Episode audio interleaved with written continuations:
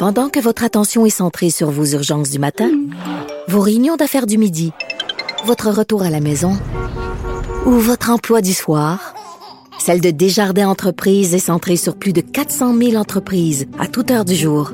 Grâce à notre connaissance des secteurs d'activité et à notre accompagnement spécialisé, nous aidons les entrepreneurs à relever chaque défi pour qu'ils puissent rester centrés sur ce qui compte, le développement de leur entreprise. Ici Ricardo. Et Émilie, marchand d'IGA. On a envie de vous inspirer à bien manger. À moins de 5 la portion. Suffit de repérer les produits valeurs sûres et de les cuisiner avec une de nos recettes. Les valeurs sûres, c'est bien pensé, hein? Bien sûr! Détails sur IGA.net. Cube, Cube Radio.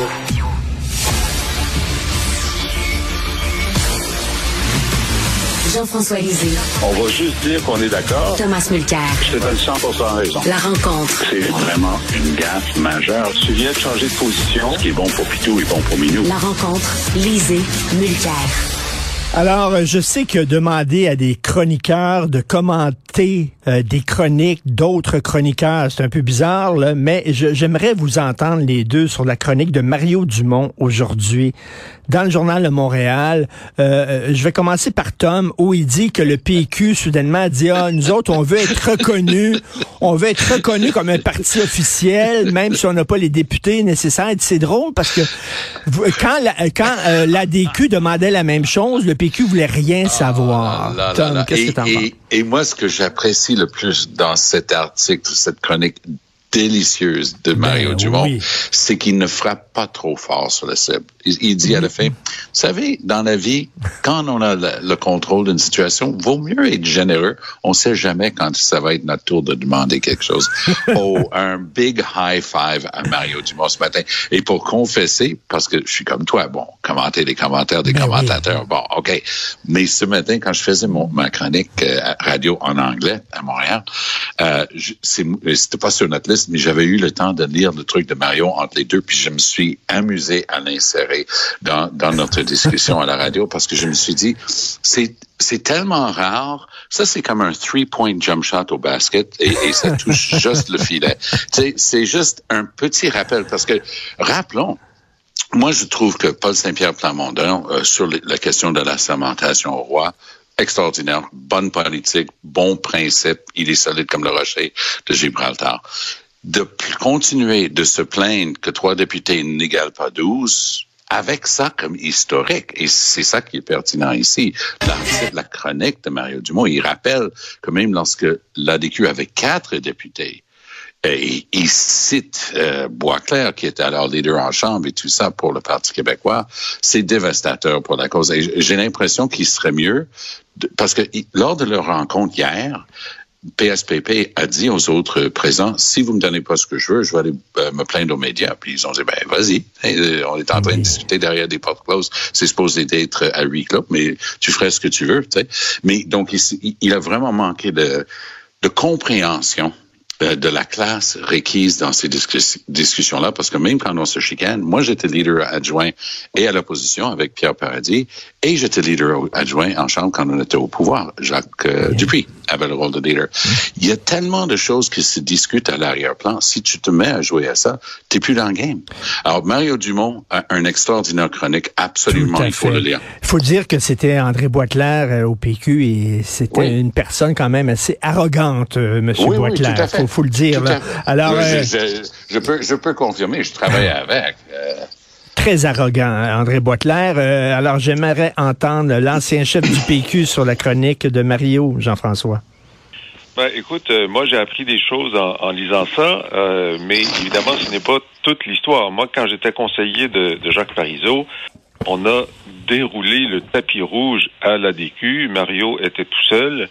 Euh, on lui a permis, euh, c'est moi qui négociais avec lui euh, euh, pour qu'il soit présent dans toutes les commissions sur l'avenir du Québec. Euh, contrairement à tout le monde, il avait le droit d'aller où il voulait, quand il voulait. on lui a donné énormément d'oxygène. Alors moi, je me souviens, au contraire, d'un moment où on était extraordinairement généreux avec lui. Et ensuite, lorsque lorsque Québec solidaire euh, avait deux députés, puis ensuite quatre, quatre députés, ils avaient très peu de... de tu sais, en ce moment, le PQ a euh, plus de votes que le Parti libéral du Québec. euh, Québec solidaire avait 6% du vote et a eu nettement plus de, de budget que ce que, euh, ce, ce, Hmm. que, ce que méritaient seulement leurs deux et leurs quatre députés. Alors, ce qui se passe aujourd'hui, euh, moi, je pense que c'est complètement honteux parce que on est dans une situation où les trois partis d'opposition ont le même nombre de votes, mais pas le même nombre de députés. Et on penserait que la négociation devrait corriger un peu la distorsion. Pas complètement, mais en tout cas au moins un petit peu. Mais la proposition que sont en train de signer euh, la CAC, QS et le PLQ font en sorte que le Parti québécois a moins que sa proportion, pas de vote, a moins que sa proportion de députés. Hmm. C'est complètement honteux. La, la négociation aggrave la distorsion au lieu d'essayer de la réparer un peu. Donc, c'est un front commun presque entre la CAQ, euh, Québec solidaire et euh, le Parti libéral pour enlever de l'oxygène au PQ, Jean-François. Ben, moi, je comprends très bien que l'objectif stratégique de la CAC et de QS, c'est de faire disparaître le PQ. Ça, j'ai toujours compris ça. Puis donc, il y a, y a aucune... euh, moi, ça ne m'étonne pas. Mais ce que je comprends pas, c'est que le PLQ, eux, ils voulaient... C'est QS qui leur enlève des votes au PLQ. Et donc, je pensais qu'ils seraient intraitables par rapport à QS, mais euh, il faut comprendre là, que les budgets, c'est la CAC qui contrôle les budgets. Mais le temps de parole, c'est le PLQ qui le contrôle.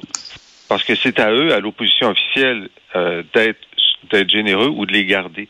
Mais ils ont été généreux envers QS, mais pas envers le PQ. Je veux dire, là, on, on est dans une situation où le Parti québécois, avec plus de votes que le Parti libéral, n'aura même pas une question par jour à la période de questions. Ça, Mm, c'est c'est mm, vraiment c'est la mm. médaille d'or de la mesquinerie de la part euh, du nouveau chef euh, libéral. Tout à fait. Euh, Tom, parlant de commenter des commentateurs, tiens, euh, on sait qu'il y avait, on sait qu'il y avait les, les, les futurs profs euh, qui se plaignaient de, en disant que leur leur euh, test de français écrit était trop était trop sévère, trop difficile. Et les infirmières aussi là qui disent que le, le nouvel examen d'admission est trop difficile. Joseph Facal a écrit arrêtez de vous plaindre, bon Dieu, arrêtez Oui. de vous plaindre. Toi, non, tu prends pour les infirmières dans ce débat-là. En fait, oui, parce qu'il y a 35 ans, euh, j'ai eu l'honneur d'être nommé président de l'Office des professions du Québec, fonction que j'ai occupée pendant les six, euh, prochains, les six années après ça. Et je connais bien euh, ce dossier-là. Et il y a quelqu'un qui s'appelle André Garriépé, qui occupe une fonction très officielle. Il est indépendant, bien qu'il relève administrativement de l'Office des professions, mais lui, il est totalement indépendant. Il possède tous les pouvoirs d'un commissaire au terme de la loi sur les commissions d'enquête, et lui, il est en train de mettre son nez là-dedans.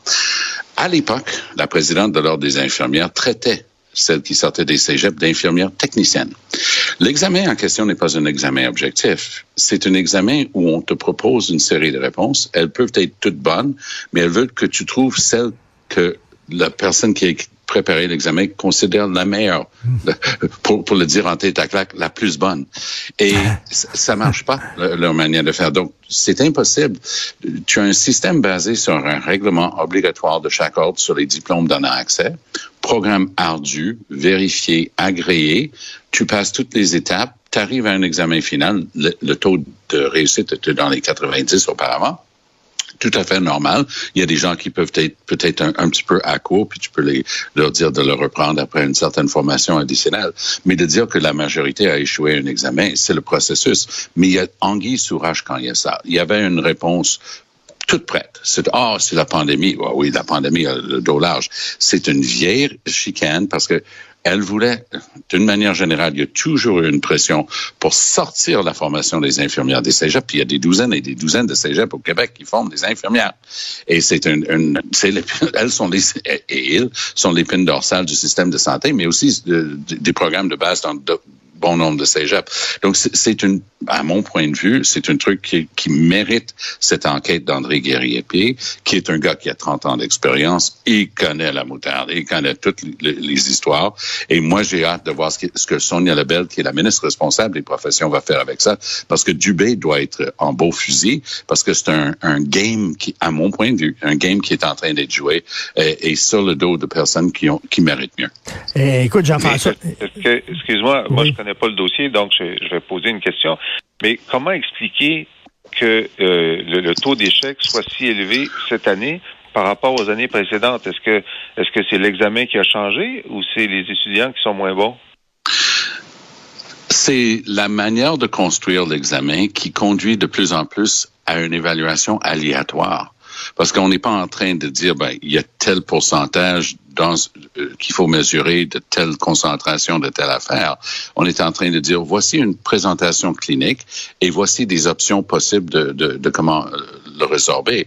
Depuis que j'ai écrit ce papier, il est paru ce matin, il faut voir les documents que je reçois de, personnes, mais avec des, niveaux de performance absolument extraordinaires. Puis quand tu donnes à un autre professionnel le dernier mot là-dessus, il y a toujours une crainte qu'il y a une réaction corporative et pas une réaction de protection du public. Et je crois que c'est ça que va découvrir André Garriépé ici. Et euh, en terminant, euh, cinq résidences pour aînés sous la tutelle de Québec. Euh, moi, ça me choque, Jean-François, de voir que des gens, euh, euh, tu sais, c'est très lucratif être propriétaire d'une résidence pour personnes âgées. Euh, ça coûte cher avoir un loyer là-bas et que des gens euh, traitent ça comme une business comme une autre. Ouais, bravo. Ben, c'est ça. C'est, donc, on a vu avec Aaron que, que c'était en fait, les pires cas de CLSC pendant la pandémie, c'était des privés des CLSC privés non conventionnés. Alors là, il y a eu un, débat. Est-ce que toutes les CLSC devraient tous être conventionnés? Il y a même eu un moment où, euh, où M. Legault a dit on va tous les nationaliser, on va tous les mettre dans le réseau. Ça, il a abandonné cette idée-là, mais il veut tous les conventionner. Euh, c'est clair que le statu quo n'est pas euh, n'est pas acceptable et que euh, on devrait on devrait arrêter de, de trouver ces choses-là a posteriori. Heureusement, la tutelle existe parce que des signalements ont été faits et que le gouvernement a, a agi, mais c'est toujours a posteriori. Il faut que hmm. faut faire en sorte que exactement l'inspection avant avant que ça dégénère puisse éviter la maltraitance. Oui, et c'est une obligation qui incombe au gouvernement. On donne des permis pour ces résidences-là.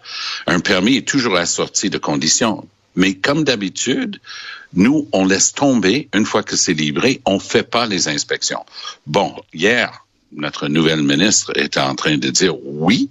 Sonia Bélanger dit oui, il va y avoir des inspections, puis des inspections sans préavis ce qui est exactement ce qu'il faut faire. Aux États-Unis, aux années 80 et 90, il y a eu scandale après scandale. Ce sont les États qui livrent les permis pour, pour les résidences, les nursing homes qu'ils appelaient. Et moi, j'étais président de l'Office justement à l'époque, puis mes vis-à-vis dans les États américains étaient en train d'échafauder, de mettre en place toute une structure de réglementation et d'inspection pour les nursing homes parce que c'était devenu un scandale. Mais ici au Québec, après la résidence Heron, moi, je suis content qu'on ait quelqu'un hmm. comme Sonia Bélanger qui soit là. Elle a énormément d'expérience. Des deux qu'elle a visés, là, les Florelli qui sont à la salle et à la chaîne, ça, c'était dans son ancien territoire. Hmm. lorsqu'elle était haut fonctionnaire de, de, la santé. Donc, elle connaît justement ce qui se passe. Bravo c'est une sorte de tutelle, mais c'est pas une business, c'est pas un garage où on, installe des pneus là. On est en train de parler d'êtres humains. Malheureusement, ben, beaucoup de familles les, les parquent là-bas puis ils les oublient. Mais il faut, il faut absolument les inspecter. Et la plupart font une super bonne job. mais il y en a pour qui ils vont serrer le, squeezer le citron tout ce qu'ils peuvent pour faire plus de bec. Et j'espère que le gouvernement va leur envoyer la facture parce que ça, coûte cher une tutelle et j'espère que les autres vont payer Mais c'est ça, qu'il faut faire. Ben Exactement, Richard. Ben oui. Alors, merci beaucoup à vous deux. merci. Bon week-end bien mérité. Bon vendredi. si vous voulez euh, lire les commentaires de Jean-François Lisée sur l'actualité ou alors écouter son balado excellent balado. Je suis abonné à ça. C'est comme avoir Jean-François Lisée comme prof d'histoire. OK, c'est un super prof. Là. Il vulgarise de façon extraordinaire l'histoire du Québec. En plus, il est très drôle et il commente l'actualité dans son balado. Allez sur la boîte à